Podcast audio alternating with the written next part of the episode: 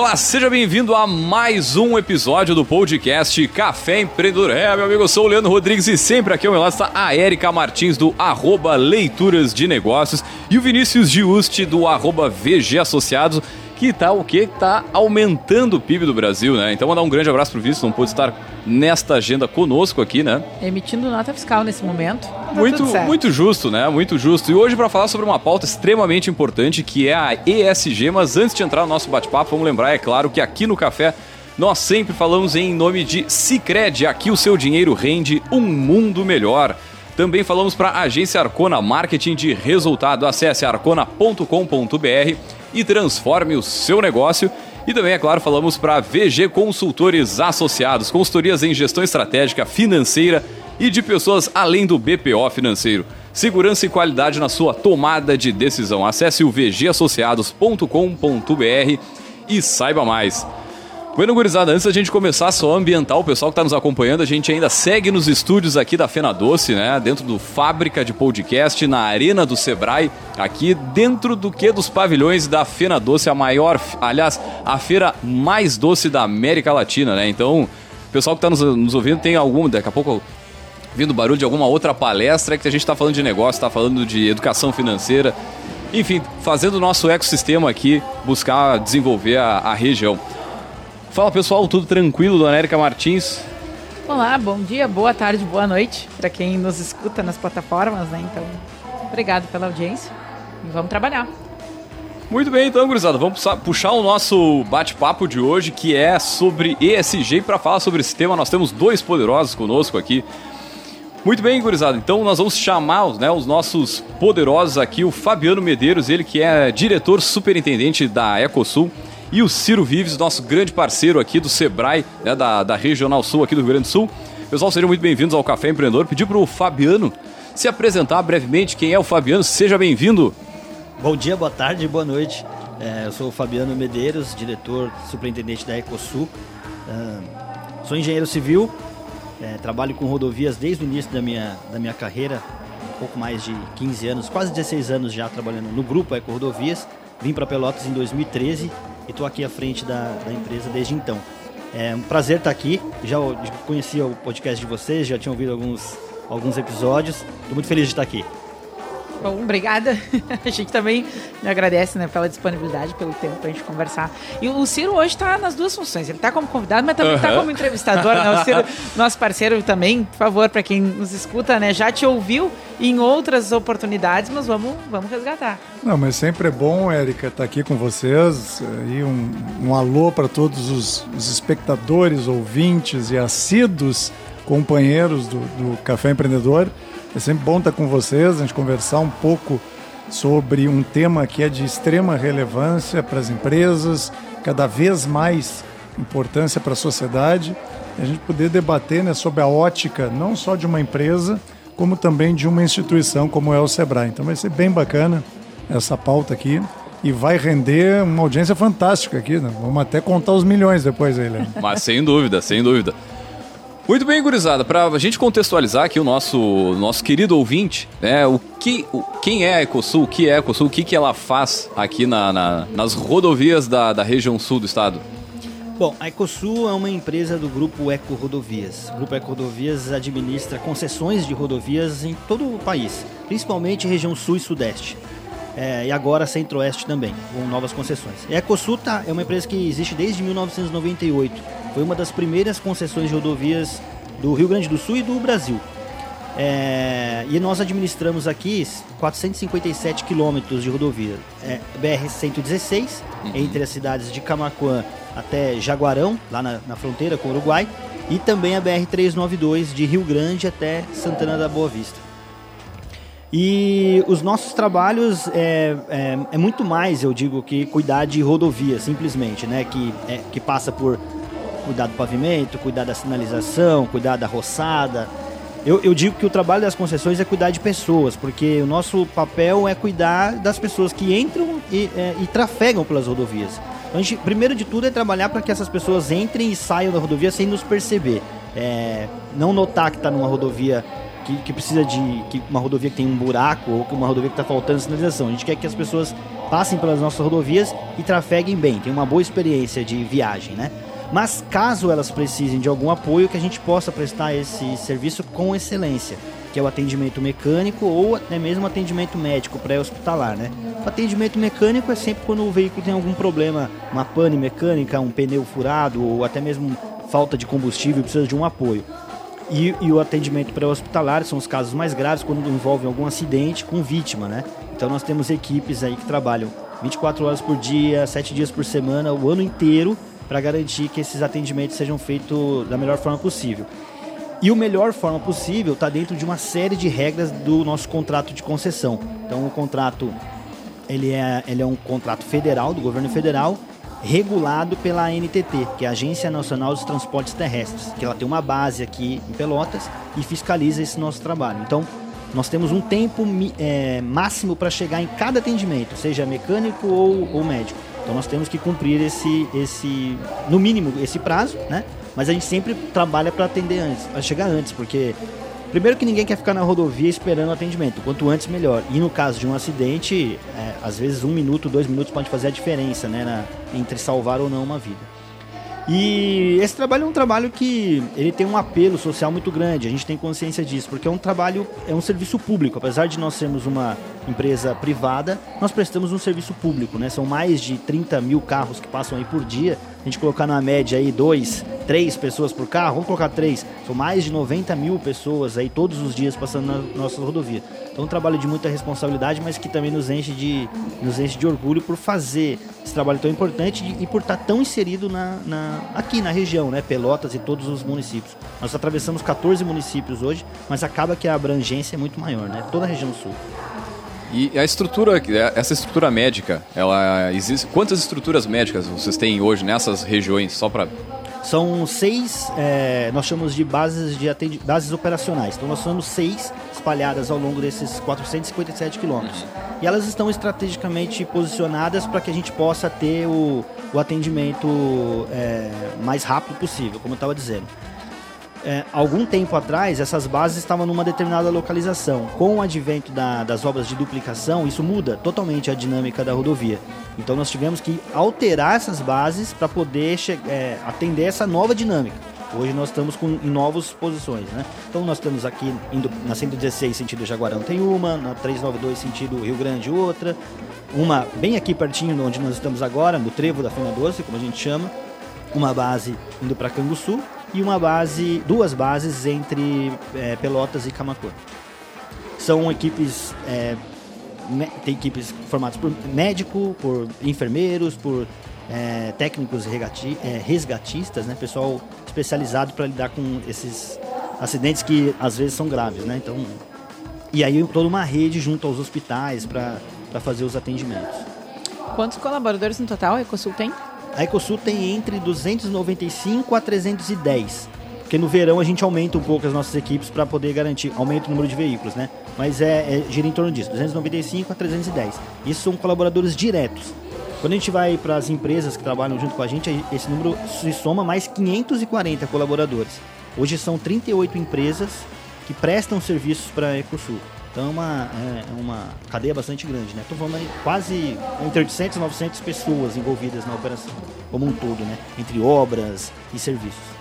Acho que é super importante a gente poder dar a noção dessa dimensão para quem nos acompanha, porque a gente olha para isso como usuário, né? Bom, o usuário que vai se deslocar para cá para lá e que tem que pagar o pedágio, que quer saber quanto custa e que quer fazer aquela aferição direta se as condições da rodovia estão melhor. Então a gente às vezes perde essa noção de tudo que tem por trás, de tudo que acontece a partir do momento que há uma concessão de pedágio para uma rodovia.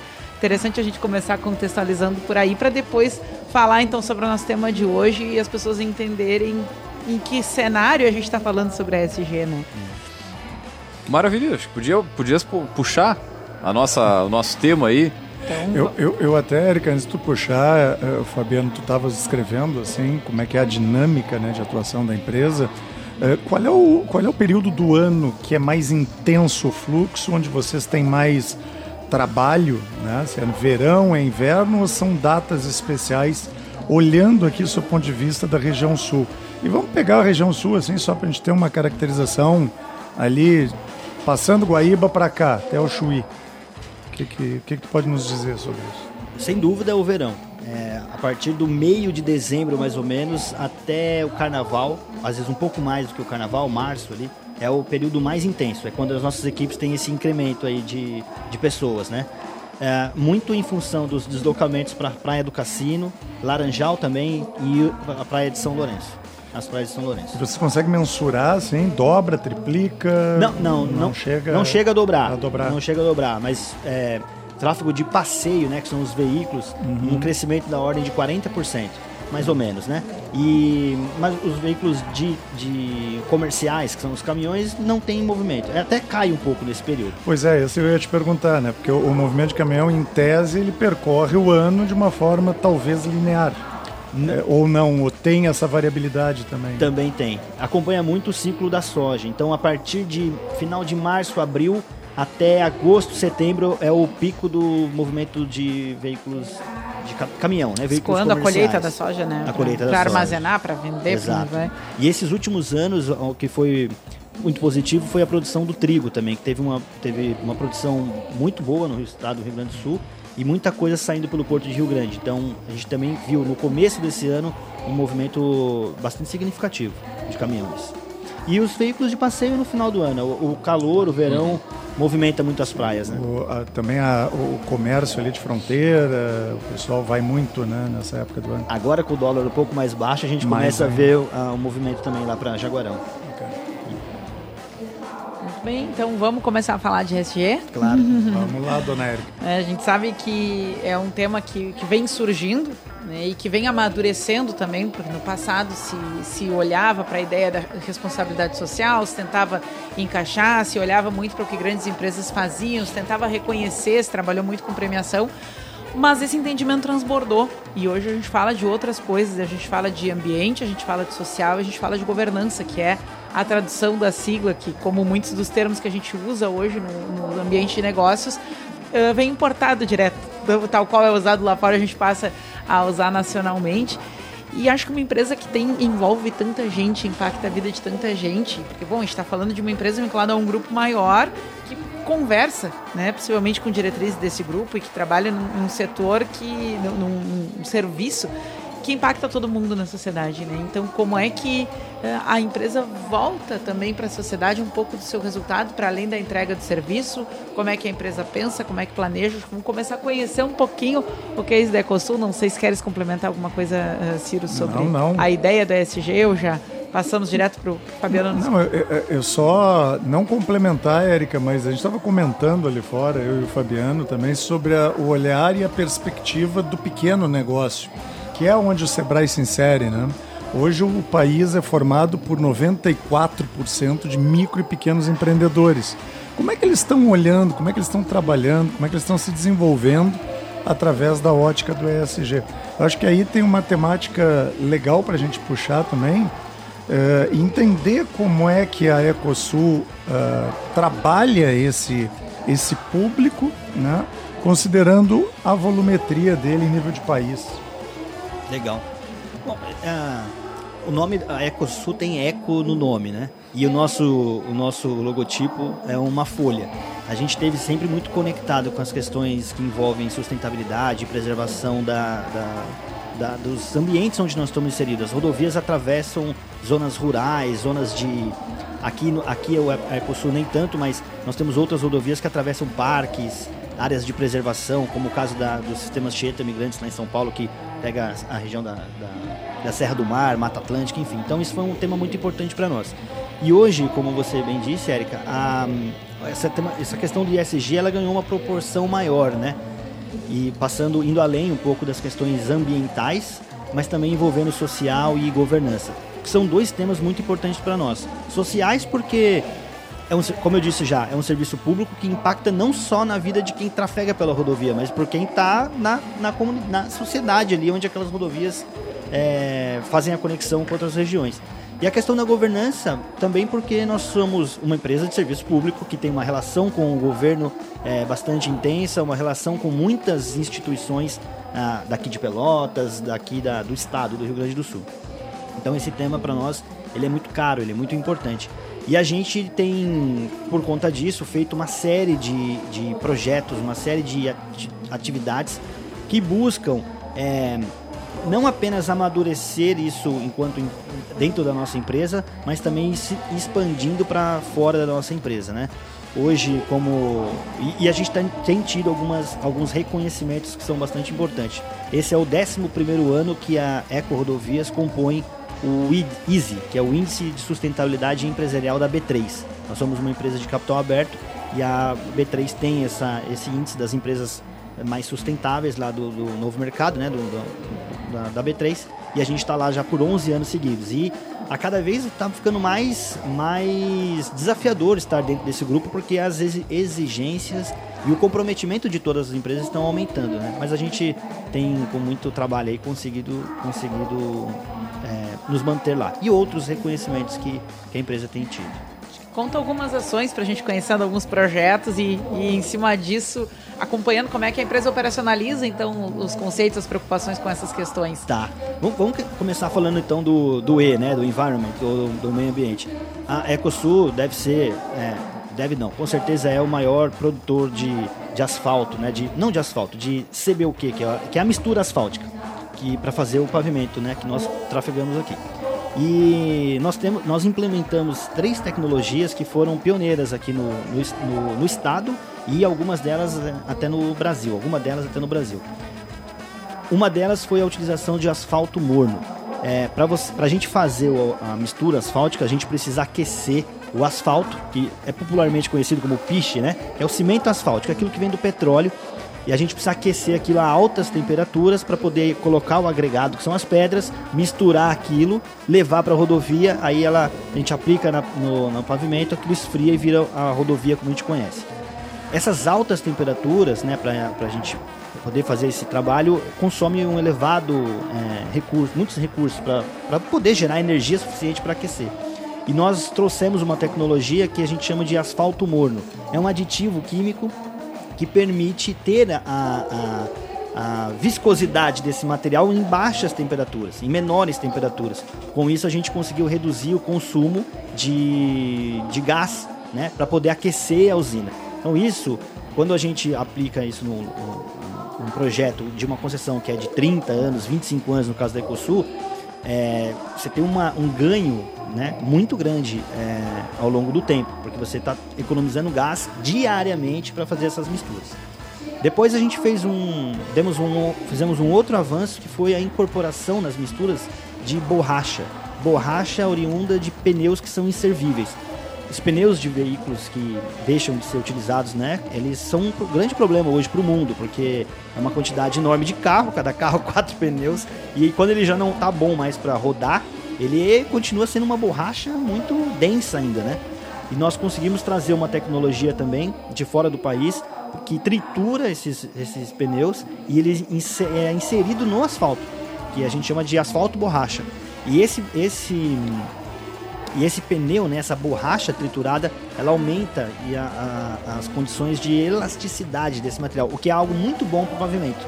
Você ganha uma, é, melhores características de trabalho e de durabilidade. Então nós conseguimos reduzir a, a, temperatura da, da mistura, conseguimos trazer um material que era lixo e um problemão para colocar dentro do asfalto. E agora, por fim, uma última tecnologia que nós estamos trazendo, e essa é pioneira é, no país, que é a reutilização de, do próprio asfalto na, na, em novas misturas asfálticas. É, não sei se vocês já passaram na rodovia e viram assim, quando a gente vai fazer uma obra nova, a gente precisa. É, o termo técnico é fresar, mas é uma raspagem do asfalto que a gente faz para tirar aquela primeira camada de cima e para poder entrar com uma nova camada de asfalto.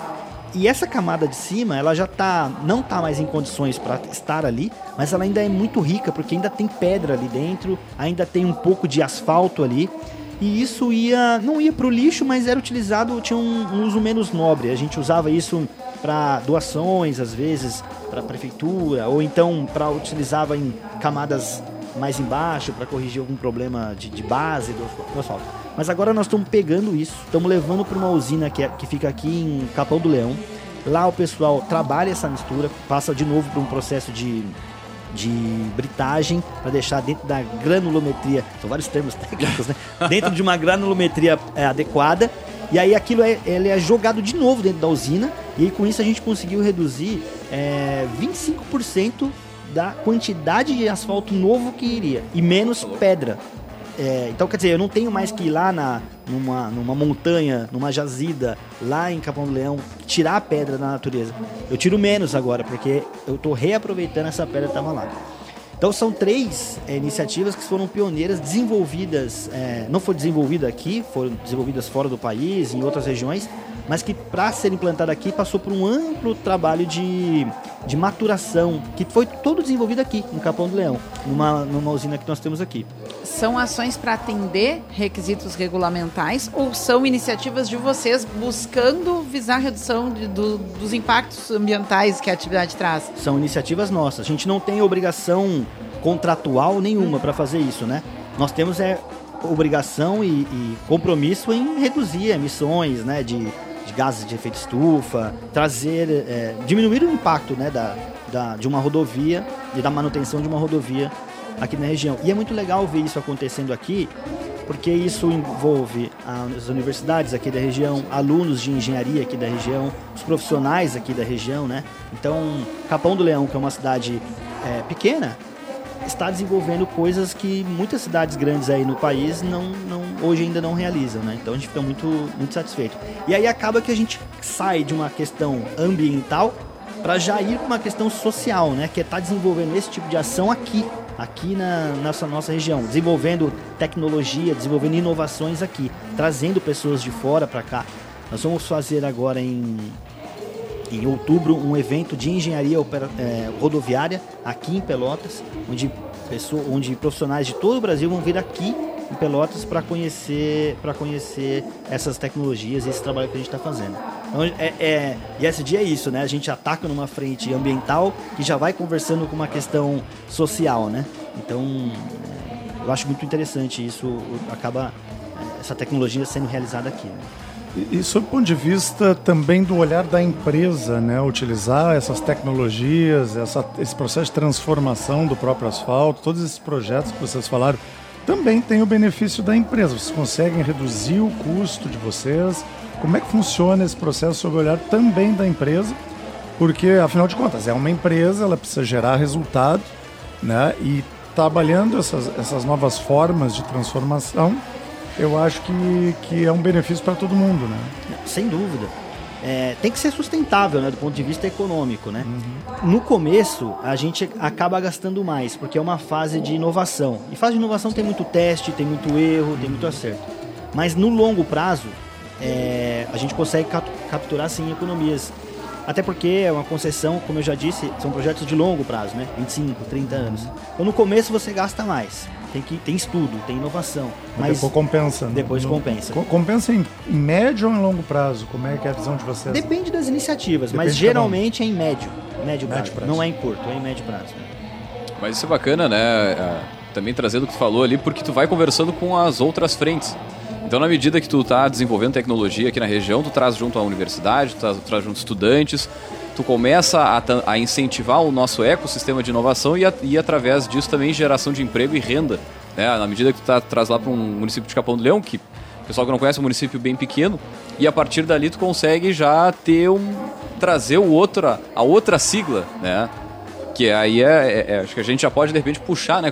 Quais seriam, digamos, a, a, as práticas ou as atividades na parte social.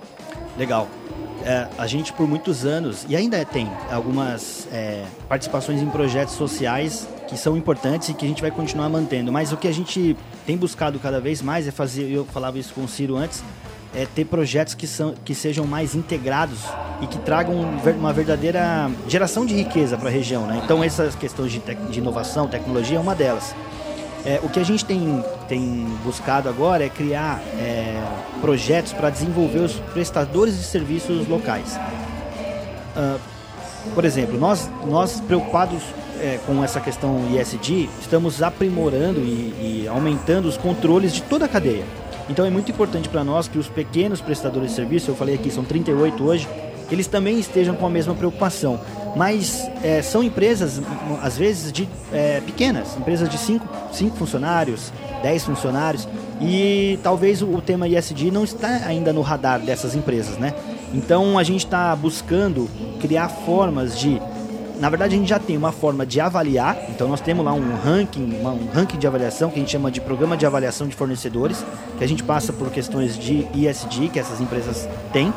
Mas agora a gente também está tentando desenvolver formas de ajudar essas empresas a se desenvolverem, para que elas possam ser é, empresas capacitadas para prestar um serviço para nós. E ao mesmo tempo a gente poder dizer, olha, toda a nossa cadeia é, é responsável, é, tem, tem ISD. É, em, em, nas suas atividades. O que, que também acho que aumentando a competitividade desses prestadores de serviços, claro. porque eles não são exclusivos de vocês, eles podem entrar em outros mercados, eles podem, dentro da, das suas disponibilidades de produtos e serviços, também fazer outras entregas para a sociedade local, a partir da, das suas trocas comerciais, com outro tipo de capacitação, com outro tipo de formato, mais competitivos, ah, mais alinhados. Então, acho que é interessante ressaltar isso também, né? E o que, que é avaliado, assim?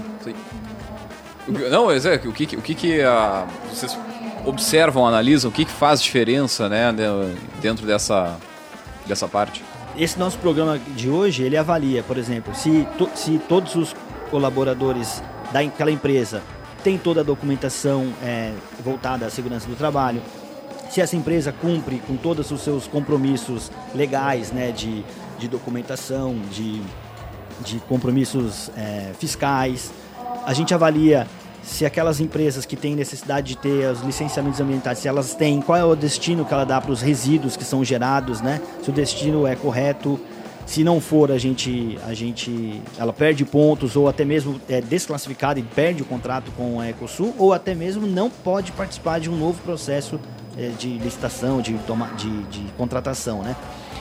E, mas eu acho que ainda tem muita coisa para ser feita. É, por exemplo, a as empresas menores elas ainda não têm uma, uma, uma preocupação, por exemplo, com as questões de diversidade, Sim. de compliance, de, de um, ter um canal de, de código de ética, um código de conduta, melhor dizendo, ou um canal de, de denúncia para esse tipo de coisa, né? Então acho que dá para as empresas ainda conseguem, mesmo as pequenas empresas, elas conseguem com um pouco de organização e com um pouco de de, de, entendimento desse tema, implementar esse tipo de coisa que vai agregar é, esses, esses, essas questões de SD né, no, no, negócio dela. Destinação de resíduo é uma coisa muito importante, porque a rodovia gera muito resíduo, né, os produtos que são aplicados geram muitos resíduos. A procedência dos produtos que são utilizados também é uma coisa muito importante, enfim. Eu acho que tem uma oportunidade aqui, Fabiano, estava te ouvindo falar, muito interessante, que aí eu vou até te convidar para a gente conversar no futuro, já olhando do seu ponto de vista, assim, desenvolvimento e qualificação dessa cadeia. O Sebrae tem um programa que se chama Encadeamento Produtivo. Já é um programa que vem sendo desenvolvido ao longo aí dos últimos 7, 8, 10 anos. E o Rio Grande do Sul tem crescido muito nessa, nessa construção. E, e, o encadeamento produtivo tem exatamente essa ótica. Como é que a gente ajuda a grande empresa ou a média empresa a qualificar a sua cadeia para atender melhor, para reduzir os seus custos, para transformar aquela, aquela cadeia numa cadeia mais ágil, né? Também olhar, do ponto de vista do ESG, do meio ambiente, das práticas sustentáveis para esse pequeno negócio. Aí a gente vem fazendo uma conexão também, a gente falava disso um pouco antes, com as universidades. Vai ter um congresso agora, dia 29 e 30, no Parque Tecnológico, não sei se vocês vão ter, tá sabendo, estão sabendo. Não é congresso, desculpe, um workshop de ESG e sustentabilidade, que está sendo puxado pela, pela FURG, pelo professor Marcelo lá da FURG. Eu vou estar, inclusive, na, na mediação de um dos painéis. E, e, e, o tema é exatamente esse, né? Como é que a gente olha para pequeno negócio, como é que a gente qualifica ele. Então, já te provocando aqui, eu acho que a gente tem uma pauta e uma oportunidade interessante. Olhando Ecosul, olhando Sebrae, olhando a própria universidade, aí seja qualquer uma delas, de poder construir junto, um, talvez em forma de convênio, um, um termo de colaboração, um processo de aceleração, de transformação e qualificação dessa cadeia. Já deixo aqui a, a provocação para ti. Não sei o que te parece, mas me soa como uma boa possibilidade de de ajudar a acelerar o desenvolvimento. É, faz todo sentido. E para nós isso é muito importante, porque poupa um trabalho, poupa um trabalho é aquilo que a gente falou, né? No começo dá um pouco mais de trabalho, mais gasto, mas no longo prazo, à medida que eu tenho uma cadeia de fornecedor treinada, uma cadeia de fornecedor é, realmente preparada para atender, é, a tendência é que a gente tem ganhos, né? Talvez não ganhos apenas financeiros aqui, mas tem outros ganhos que são muito importantes, né? Fantástico. Só para dar um exemplo, pessoal, para não querendo discorrer também, mas assim, os ganhos que tu, que tu tá trazendo, assim, hoje a gente opera um programa de encadeamento, principalmente com o setor leiteiro, né, aqui no estado, com grandes cooperativas, com a Aurora, com a Santa Clara, Devemos estar começando com a Copar aqui na região também, uh, setor calçadista, setor de saúde, Unimed, hospitais, e os ganhos eles vão na ordem de 30% para cima em quase todos os quesitos que a empresa avalia. Então, realmente é, é, é muito importante. E eu acho que o principal aqui, olhando para o teu negócio, olhando para a sustentabilidade, tu imagina assim a gente criar junto até um contexto, um conceito de selo sustentável. Hum. Aquela empresa que passou por aquele programa da Ecosul, do Sebrae ali, já tem um selo. Olha que, que legal seria isso. Né? É, uma, uma, coisa legal que a gente está tá comentando aqui, né? Muitas vezes na ótica do cara que é pequeno, né? Da, do empreendedor ou da empreendedora que tem 4, 5, 10 colaboradores, pensa, não, sei que os guris estão falando, isso aí é é demais, não. Não é pra eu, mim. Não, não é, é pra mim, mim, não é pro meu negócio, não tô nesse tamanho ainda, né? E na verdade é. Cara, é, é tu buscar ter um outro olhar, a, a, dar uma afinada na, na, na, tua gestão. A gente não tá falando assim em reinventar a roda, né? E nada muito é fora da, da, da, casa. Eu acho que isso é legal de deixar claro. E também para isso tem o, o próprio apoio, como tu falou, da Ecosul e do Sebrae na nossa região, mas quem está nos ouvindo por aí também. Sebrae em todo o Brasil tem outros, outras entidades né, que podem ajudar no desenvolvimento da, de trazer um pouco dessa temática para dentro da, da, da, pequena empresa, né? É, é, eu acho que sim. Eu vou, eu vou me, me, permitir um exemplo aqui. Se uma empresa, por exemplo, que faz um serviço de pintura do pavimento, na pintura da sinalização no pavimento, sinalização horizontal. Se é uma empresa pequena, geralmente são empresas menores. Mas se, se o, o empreendedor que está à frente daquela empresa, ele tiver uma consciência de parar um pouquinho para planejar e falar, deixa eu olhar minha cadeia, da onde vem essa tinta? Uhum. Quem é que está produzindo essa tinta? Com quais produtos? É, é, uma questão. Isso não custa dinheiro, vai custar um tempo. Tempo é dinheiro, né? Mas ele vai ter que olhar lá, olhar que tinta que é essa, da onde que vem, como é que chega aqui em Pelotas, Por, quais são os caminhos. Pode ser que no meio disso ele descubra alguma coisa que não esteja muito alinhado com as melhores práticas, com, uma, com alguma ética, e aí ele vai trocar esse fornecedor. É, as embalagens. As embalagens. E, e para onde vão as embalagens após o serviço? E as pessoas que estão lá implantando, elas estão sendo é, é, bem remuneradas ou remuneradas dentro do, do que o mercado exige?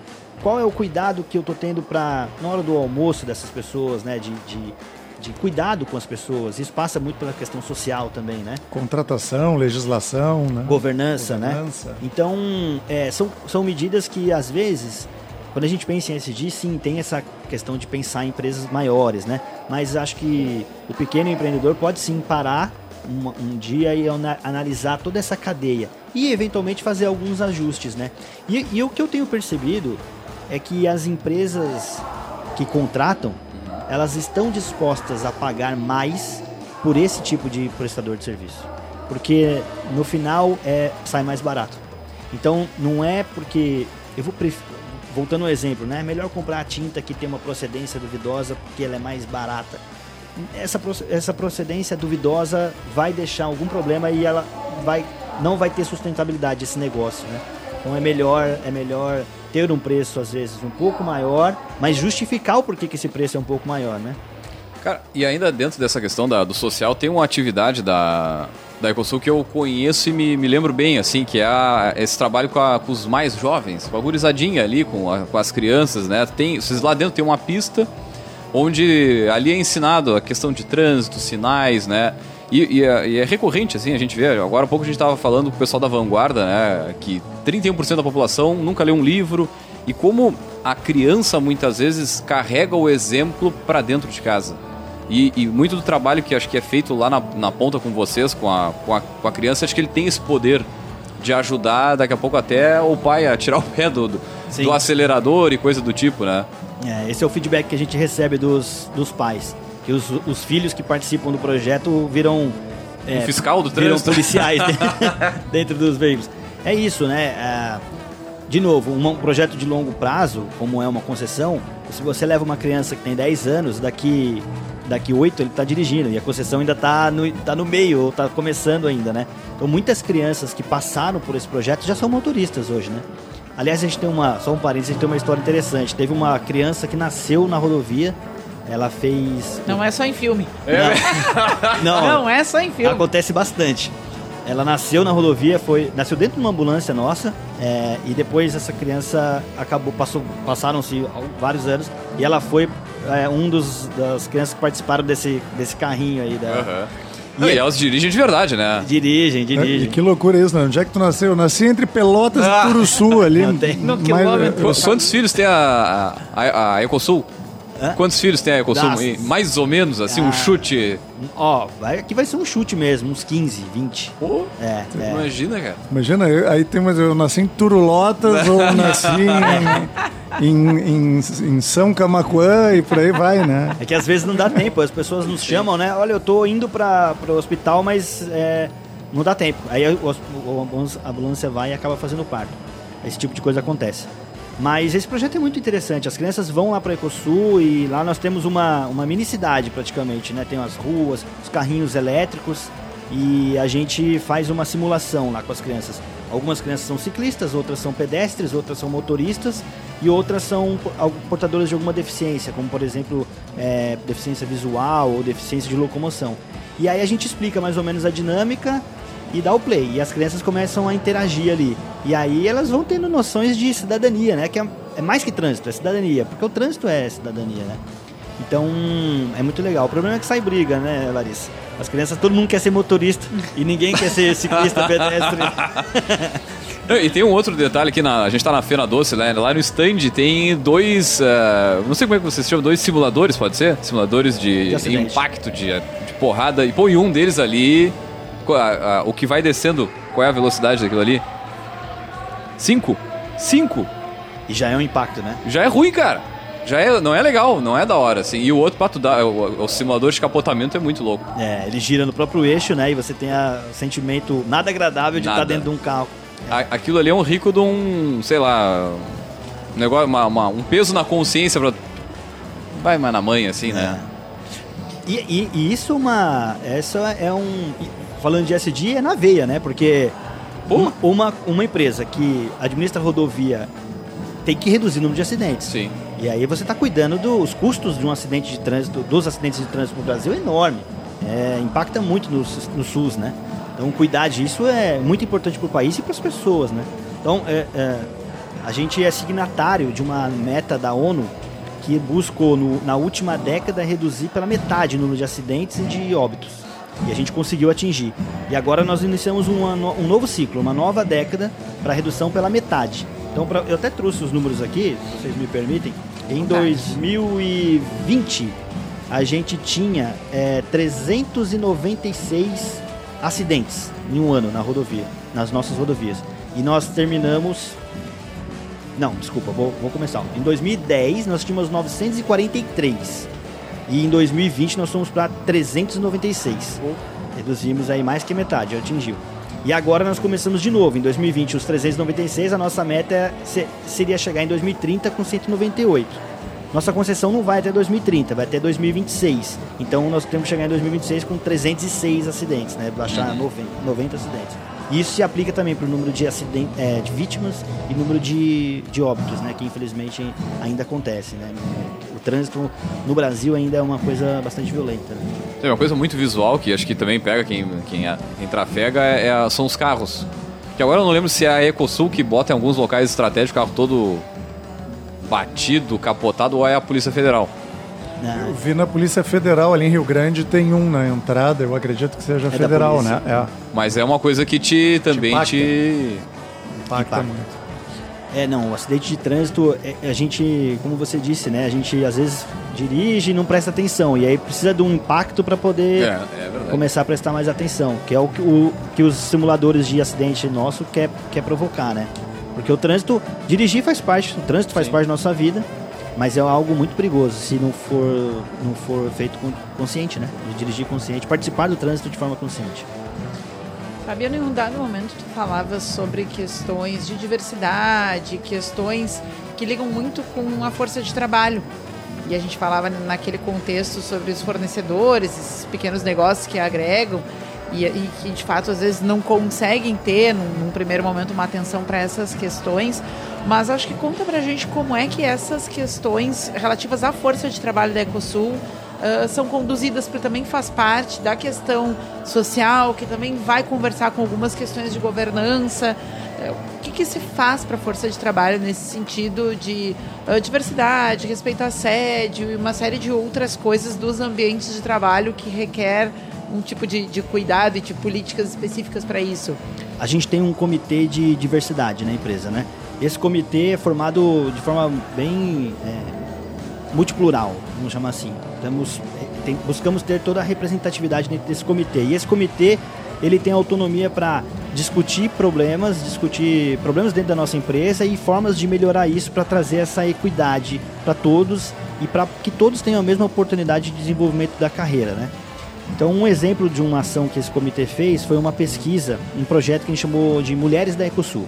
A gente fez um, um nós fizemos uma espécie de censo lá e vimos que 51% das, dos nossos colaboradores são mulheres. Quase, quase igual para igual. Mas é, na, no, no, público, na gestão, na gestão, os líderes, é, tinha apenas uma mulher entre 12 pessoas. É, na, na parte administrativa, os homens também eram maioria. Então essas mulheres estavam mais nos cargos operacionais e na rodovia. Então a gente falou, vamos fazer o seguinte, vamos fazer uma pesquisa com todas as mulheres da empresa. Apenas as mulheres da empresa vão responder e vamos, vamos perguntar para elas o, três perguntas. O que está bom, o que está ruim e como, qual é a sua sugestão para melhorar. Com esse viés de, do, do, do teu trabalho, no dia a dia, né? E essa pesquisa trouxe para nós é, muitas informações que eu, como homem, jamais teria percepção, né? E o meu time lá de gestores também não teria percepção. Vou dar um exemplo aqui que para mim foi emblemático. Nossas, nossas praças de pedágio estão em locais que são afastados das rodovias, da, das cidades, né, dos centros urbanos. E, a, e, o nosso turno, nossa jornada de trabalho são de 12 horas. As pessoas trabalham 12 horas por dois dias, folga dois dias. E as mulheres trouxeram o seguinte: é, nem sempre o ciclo menstrual ele é, ele é muito regular. Então, eventualmente, as mulheres poderiam ter alguma surpresa e uma antecipação da, da, da menstruação. E se essa, essa mulher não estivesse preparada, tendo ali o absorvente, ela ficava numa situação ruim, porque tinha que pedir emprestado, às vezes, para alguma colega, porque não tem uma farmácia do lado, não, tô, não tá trabalhando no centro. E aí uma delas sugeriu que o que poderia fazer é que a empresa pudesse disponibilizar isso. E veja, isso é uma ação de baixíssimo custo. É um custo muito baixo, né? Irrisório. E aí nós criamos um, um, com o apoio delas e conversando com elas, um kit de emergência então, nesse kit de emergência, além de ter o absorvente, elas pediram: ah, um chocolate ajuda a nos deixar mais calma, ou um chá. E a gente falou: legal, vamos fazer isso. Então, tem lá um kit de emergência para atender as mulheres nesse momento. Um, um, você acha que. E eu comentei isso com a minha equipe: eu jamais pensaria nisso. Como homem, eu não, não, não, não sei o que, que é esse problema. Então.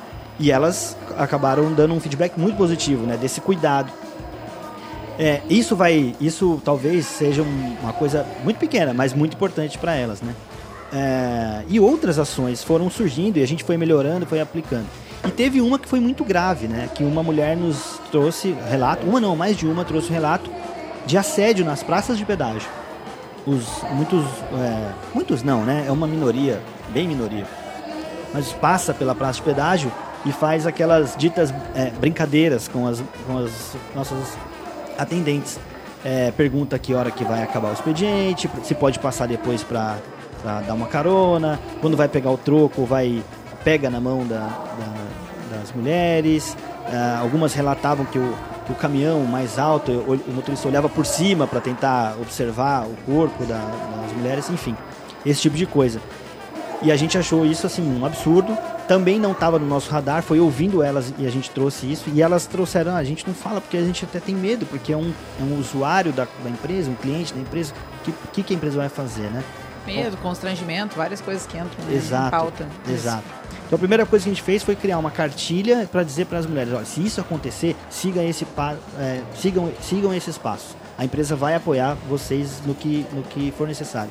E o segundo passo foi criar uma, uma campanha que a gente chamou de assédio pare. Então nas praças de pedágio a gente colocou essa essa esse, uma espécie de um banner dando essa uma, uma, uma foto de uma mulher braba uma cara fechada e escrito assédio pare para deixar claro que aqui não é lugar nenhum lugar é lugar de assédio mas e aqui a gente não ia tolerar ali nas praças de pedágio a gente não ia tolerar e fizemos campanha na cidade distribuímos adesivo hoje com muito orgulho eu vejo bastante adesivo dessa campanha nos carros aqui em Pelotas porque as pessoas elas se sensibilizam com esse tipo de, de campanha né? é muito importante e o feedback que a gente trouxe é o seguinte, que muitas pessoas passam na rodovia todos os dias e elas nos disseram, olha, tinha um usuário do caminhão branco ou do carro preto que parou. Então... Os já conhecidos, né? já era conhecido, fazer o ponto que chega, né? É, porque passa todos os dias, né? O, o até Fabiano, assim, um, uma coisa que eu queria puxar olhando para essa questão de cuidados e, e até do social, né? É, o Leandro participou com a gente, vai lembrar de um programa, que, um estudo que o Sebrae começou há um ano e meio, quase dois, que chama Foresight Estratégico. E ele olha o futuro do empreendedorismo sob a ótica de novas economias para daqui a 10, 15 anos. E uma delas é a economia das comunidades ou a economia das vilas, que a gente está começando a construir programas e projetos agora. E recentemente, falando disso, eu tive conversando com dois colegas teus, e eles vieram nos contar sobre um programa social que a Ecosul faz. Nos conta um pouquinho mais sobre isso, como é que vocês estão desenvolvendo, qual é a visão que vocês têm nesse sentido. O, esse comitê de diversidade, acho que até foi com, com algum deles que você conversou, o Yuri. Yuri, o Yuri estava é, lá. É, o, é o, o, líder desse, desse comitê hoje e ele está muito atento a isso, né? A essa, como a Ecosul pode participar disso fora. Um dos projetos que a gente também se orgulha muito, além desse das mulheres, foi o, o Afro Ecosul. A gente, em parceria com o Museu Afro Brasil Sul, que é uma iniciativa aqui da Universidade da UFPEL, nós criamos uma campanha para levar para os nossos SAUs. Os SAUs são os postos de atendimento ao usuário, onde o pessoal para para tomar um cafezinho e tal. E aí a gente usou um espaço que a gente tinha ali para levar obras de artistas negros, que retratam um pouco da cultura negra. Então, e levamos e é todos os artistas aqui da região, Arroio Grande, Pelotas, e eles fizeram uma exposição. Então nós compramos os compramos os, os quadros, compramos o, todos os preparativos ali para toda, toda a infraestrutura e fizemos essa, essa exposição. Foi muito legal. Teve gente que passa por aqui de fora da região que mandou mandou elogios, comentários e, e gostou muito da iniciativa. E de novo, é uma valorização das pessoas, é, do artista local, né, regional, da, e, e, desse, desse público, né, que infelizmente não vem sendo tratado ao longo dos anos de uma forma igualitária, né, que é o público negro, né, que eu relatei há pouco aqui que é, infelizmente nós não temos ainda na, na liderança da nossa empresa e acho que isso se espalha por várias empresas no Brasil nós temos mais homens, esses, esses homens é, são geralmente brancos, são, geralmente são héteros, né? Então, o que a gente está tentando buscar é ter essa é, diversidade. diversidade. É. E essa diversidade, ela é muito importante. Ela é muito importante, não apenas para ficar bonito na foto, sabe? Mas para que a gente possa oferecer um serviço cada vez melhor. Pensando no nosso caso, Ecosul, não é só homem branco que passa a rodovia, né? Passa todos os tipos de pessoas. Então, tem que ter esse olhar diverso. Muito bem, estamos chegando ao final aqui do nosso episódio. É tanta coisa, ainda teria tanta coisa para perguntar. Uh, para a gente sintetizar o assunto, se puder compartilhar conosco, com quem nos escuta, perspectivas futuras, o que, que se pensa em fazer, para onde está o radar, como a gente falava né, há pouco, da Ecosul, uh, quando se trata então das questões de ESG a gente tem um plano de descarbonização é, bastante agressivo para os próximos anos, que é reduzir drasticamente a emissão de gases de efeito estufa. Então, é, mudança na nossa frota, mudança nos combustíveis. É, a gente está sempre atento a isso. Isso é um projeto é, bastante robusto. continuar intensificando essa questão da diversidade, né, buscando trazer pessoas diversas para nossa empresa e para a liderança da nossa empresa, e as questões de governança que a gente tem é, cada vez mais aprimorado por meio de compliance, canais, canais de ética, é, códigos de, desculpa, é, comitês de ética, códigos de conduta e canais de denúncia para que a gente consiga manter a melhor transparência possível e um ambiente cada vez melhor para os nossos colaboradores, né? Mas o plano de descarbonização acho que é um dos principais desafios aí que a gente tem pela frente. Bem, vamos aos quadros de encerramento. Show de bola, sim, sim. Uh, Fabiano, aqui a gente tem um quadro aqui no Café Empreendedor que é o outdoor do empreendedor. Então a gente sempre pede para o nosso poderoso deixar uma frase, uma frase lá na Avenida Paulista, número assim, ó, 40 por 4, Brasil inteiro, bem raiz, banner, ou ainda o arroba de alguém. Arroba de quem? Joel, Joel J? Não. Eu, né? gosto, eu gosto do banner. Então vamos de banner, banner passar, bem é. raiz. Eu gosto do banner. Mas Ele eu. que tu estaciona, não tem que fazer, tem que olhar porque é grande, tá parado, chama atenção. Mas pra não te pegar assim de calça curta, nós vamos puxar um outro quadro antes aqui. Que é.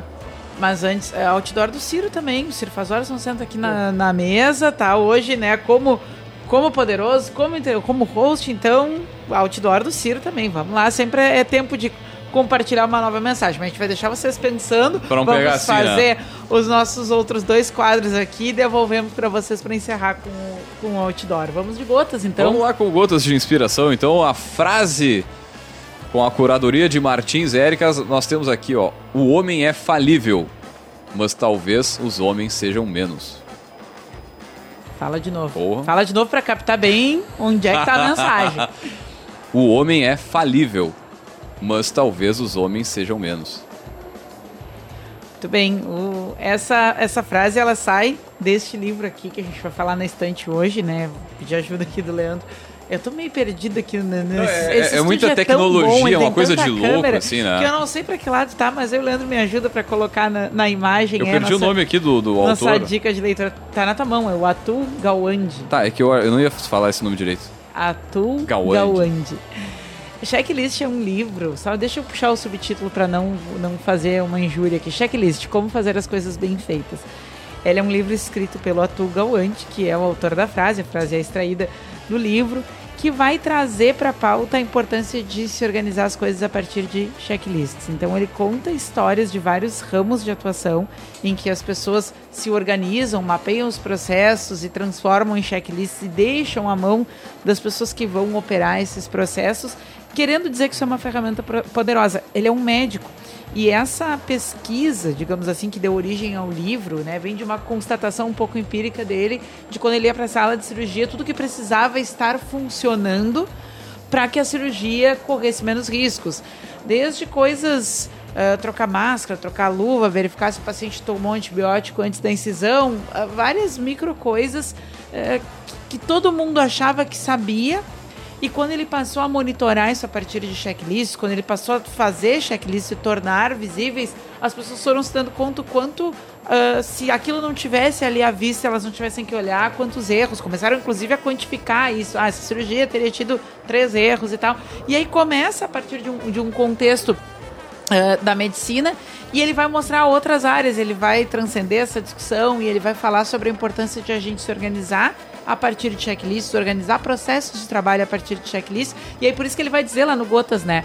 O homem é falível, mas os homens talvez não. O poder, então, ah, da equipe, o poder, aí ele né, propõe do, do checklist para organizar processos. É uma leitura bem interessante porque ela é muito eh, em cima de casos. Ela vai falar de mercados, ela vai falar de cenários, ela vai falar de contextos em que as pessoas se organizaram a partir de checklists e fala da aviação, fala da construção civil, fala dos hospitais. É uma leitura bem rica, bem interessante. Essa é a nossa dica. Agora o Leandro E curtinho, complementa né? aí. Uh, pra gente estar Dos- com, a- com um exemplar na mão, vamos dar uma olhada na ficha aí. Eu não me lembro de 210 páginas. no Brasil ele foi publicado Curtinho. pela Sextante. Só me confirma aí ano e número de páginas. 2009. 210 páginas. 210 páginas. E mandar um abraço, conjunto de beijo e abraço pra quem? Tá lá Cadê? embaixo, tá vendo aqui? Nossa senhora. Dona Gabriela Farani Ferreira Lopes. a bibliotecária que fez a ficha catalográfica. Ah, não, tem que ter, tem que ter um, um alô o nosso, pra ela, né? O nosso terceiro host que não está conosco hoje é filho de uma bibliotecária, né? Então ele sempre, sempre faz esse resgate quando pega o exemplar do livro de, de fazer a bibliotecária ser lembrada. Muito bem, baita dica de livro. Ajudamos vocês É, não, e deu, e deu tempo pra o pessoal puxar. Quer, quer, quer começar, Ciro? Vamos lá então, já que nós estávamos numa pauta aqui de, de sustentabilidade, do ESG, né? Uma, uma, pegada forte. Eu vou puxar um pouquinho de brasa também para o meu assado. Eu estava pensando aqui numa construção e me veio à cabeça o seguinte: que empreender é fazer um futuro sustentável. Olhar para o futuro de uma maneira diversa, de uma maneira diferente, aplicando esse contexto né, das novas economias, do ESG, da sustentabilidade. Então eu deixaria essa, empreender a fazer um futuro sustentável. Oh, muito bom. Bem, não tem como passar batido, né? Se a gente estiver lá na, estacionadinho e o outdoor uhum. passando. Fabiano. É, eu, eu tava pensando aqui, eu comecei falando que o nosso trabalho é cuidar de pessoas, né? É, então, e eu acho que isso, de certa forma, tem a ver com ESG também, porque ESG tem uma questão social importante. Então, se eu tivesse que deixar uma mensagem lá na Avenida Paulista gigantesca, eu ia dizer: dirija Cuide da sua vida, cuide da sua saúde e dirija sempre com atenção. Muito bem, show de bola. Agora jabá, né? Contatos. Pois é, o pessoal que quiser saber mais, se informar, fazer parte, enviar currículo também, enfim.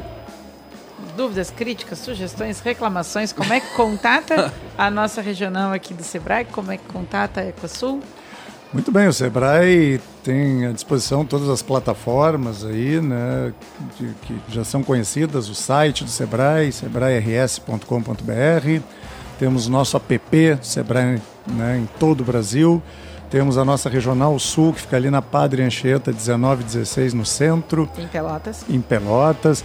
Através do telefone 3221-0541, prefixo 53, né, já que nós estamos em Pelotas também através do nosso 0800, eh, também através dos colegas que operam nas, eh, nas micro-regiões, chamamos de micro-regiões, que o SEBRAE opera em toda a Regional Sul, eh, que são Camacuã, Pelotas e Rio Grande. Através de sinal de fumaça também a gente está aceitando. Então, todas essas formas, né, e-mail, enfim, estamos aí. Show de bola. Bom, Ecosul, acho que o, o, mais importante é passar o telefone de emergência. Então, 0800 724 1066. Esse é um número que vale a pena ter anotado no carro lá, porque se tiver algum problema é isso que não tem, tem que acionar, né? 365 dias por semana, 24 horas. 0800 724 1066. Antes de pegar a estrada, dá uma consultada no Twitter, que é Ecosul é, lá a gente dá diariamente também informações sobre condições climáticas, condições das rodovias, informa se vai ter obras e algum, algum impacto na rodovia. Para ter informações é, mais amplas aí dos nossos programas, muita coisa a gente falou aqui pelo Instagram, que é o arroba underline Ecosul. Ecos, ah, underline, arroba, Ecosul, underline, isso. Se colocar Ecosul no Instagram, vai achar. E o site da Ecosul também tem informações é, sobre atualizadas o tempo todo sobre a rodovia, que é o ecosul.com.br. E se alguém tiver interesse em conhecer esses projetos que eu comentei aqui, a usina lá em, lá em Capão do Leão, ou até mesmo conhecer a Ecosul, nosso centro de controle operacional, é muito legal. Uma série de telas lá, o pessoal acompanhando. É, é, ali é o cérebro da rodovia, né? 24 horas por dia. Se alguém tiver interesse em conhecer também, basta entrar em contato conosco pela, por um desses canais que eu comentei. Lá no site também tem o telefone e o e-mail da nossa área de comunicação. Pode entrar em contato que a gente agenda também uma visita lá e explica. Teremos o prazer. Maravilha, então, pessoal. Agradecer então a presença, né, e compartilhar conosco também o conhecimento de vocês, um pouco da história da, da Ecosul e também do Sebrae, né, Ciro? Uh, também vamos lembrar, é claro, que aqui no Café nós sempre falamos em nome de Cicred. Aqui o seu dinheiro rende um mundo melhor. Também falamos para a agência Arcona Marketing de Resultado e também, é claro, para VG Consultores Associados. Acesse vgassociados.com.br e saiba mais. Bueno, gurizada, fechando mais um programa diretaço aqui da, da Arena de Inovação do Sebrae, dentro da Fena Doce né, junto com os amigos aqui do Fábrica de Podcast e também conosco aqui a Larissa, né, acompanhando aqui, que conseguiu promover para nós esse, esse encontro, esse bate-papo aí com a Ecosul. Então, obrigado também pela, pela parceria. É isso aí então, gurizada. Deixar um grande abraço e até o próximo episódio do Café Empreendedor. Valeu!